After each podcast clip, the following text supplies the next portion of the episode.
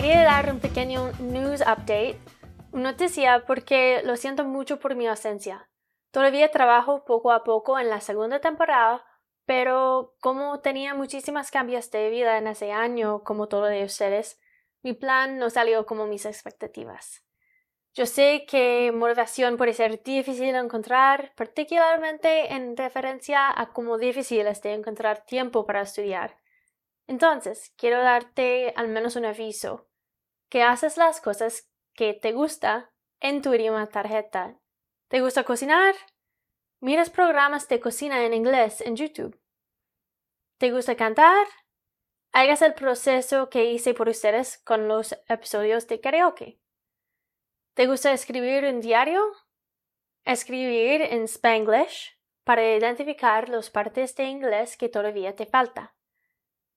Más de todo, escribirme en los mensajes privados en la página de Facebook que se llama Inglesara Podcast y enviaré episodios de los temas que necesitan en un mensaje personalizado de voz.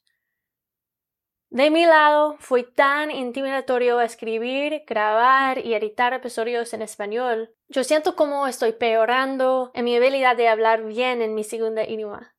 Pero más de este no fue razonable pensar que sería fácil grabar todo, y ese objetivo enorme me hizo evitar el proyecto entero. No seas como yo con tu aprendizaje.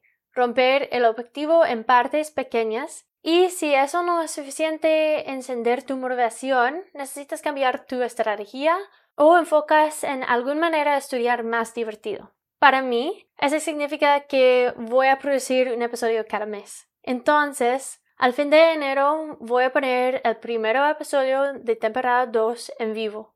En los episodios voy a comenzar con un tip o consejo antes de progresar con la lección.